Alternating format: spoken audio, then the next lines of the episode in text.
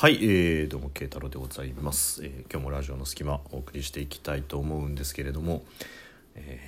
ー今日はねやっぱりこう何回見ても自分の中でしこりが残るなっ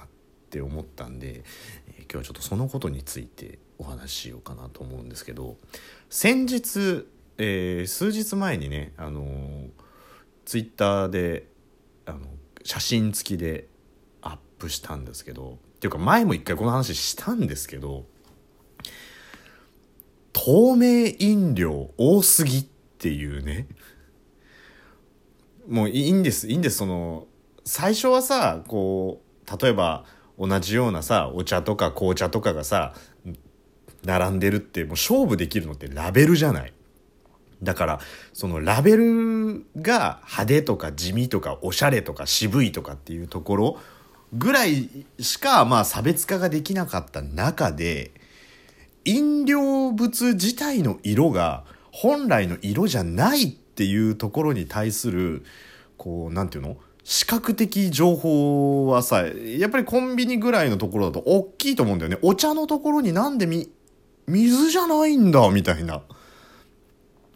まあ、そこまではまあなんとなくわかるかなっていうね。で前もちょっとお話しましたけどその作る上で本当かどうか知らないですけどその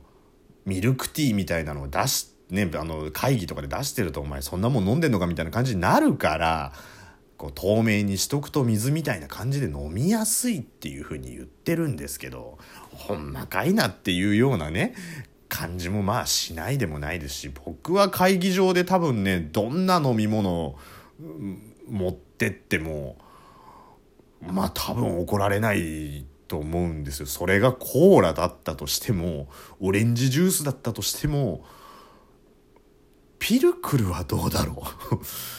ピルいやまあまあでもピルクルだって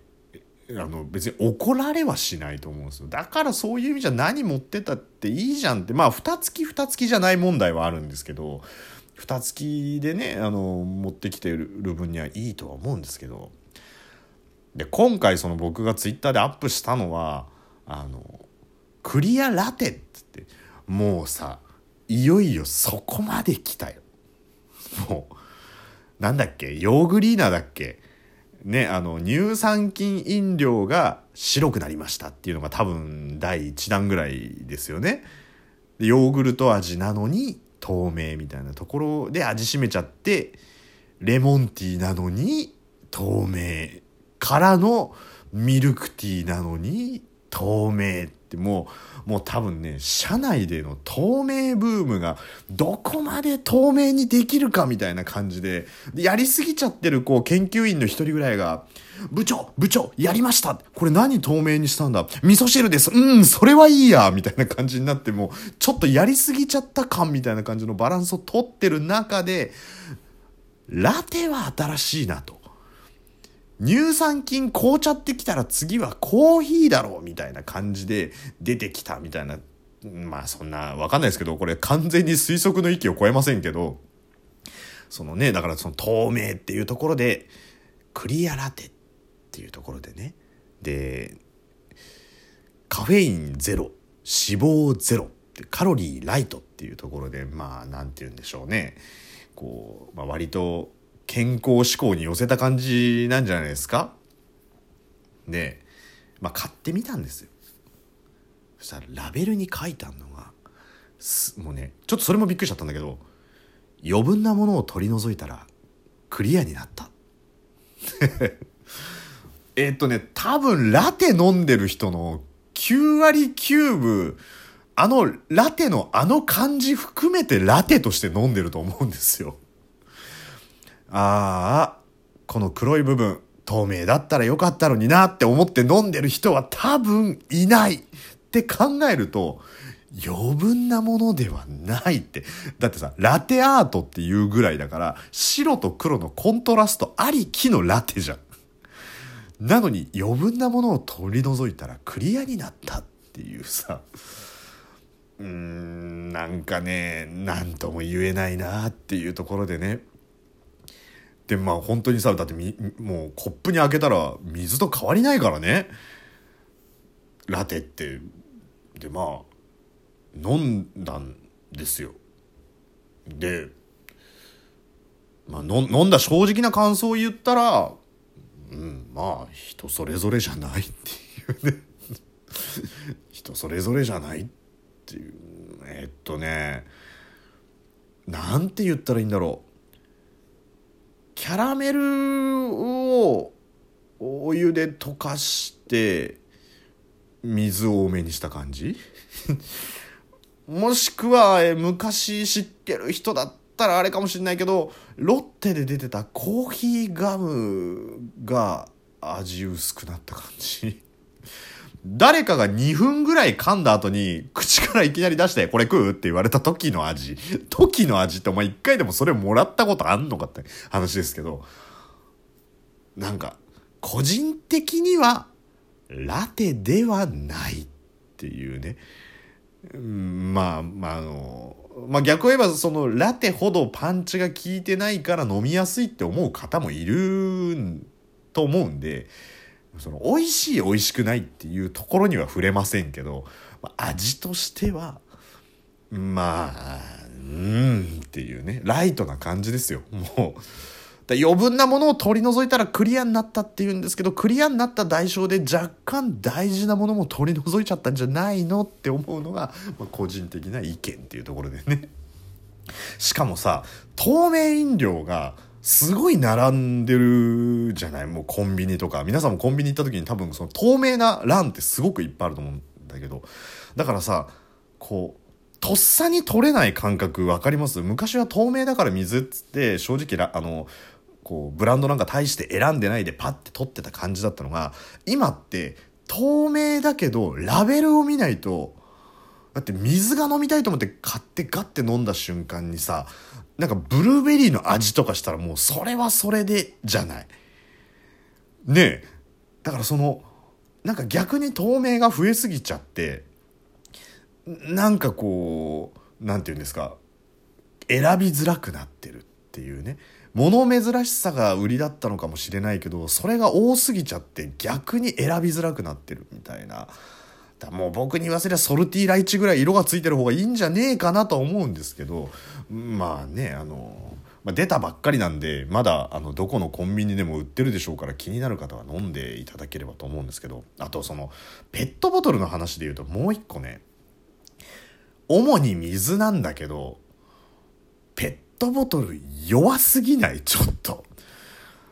なんかもう、ぺっこんぺっこんになってるじゃない？特にイロハスね。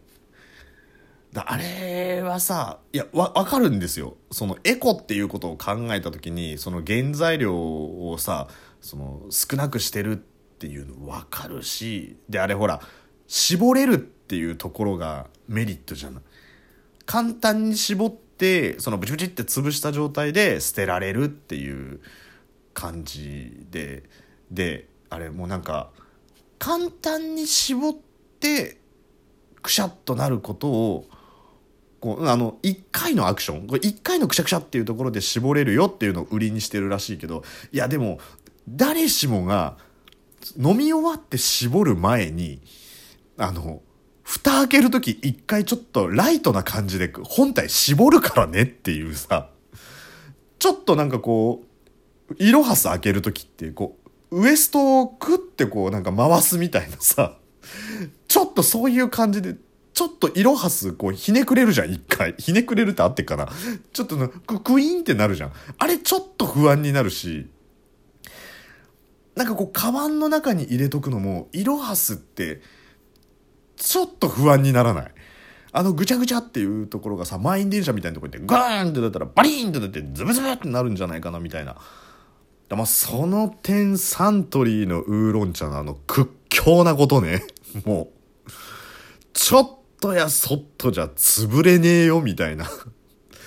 で もあの、ペットボトル業界のあの柔らかい硬い問題もあれ何を基準にして、まあ比較的さ、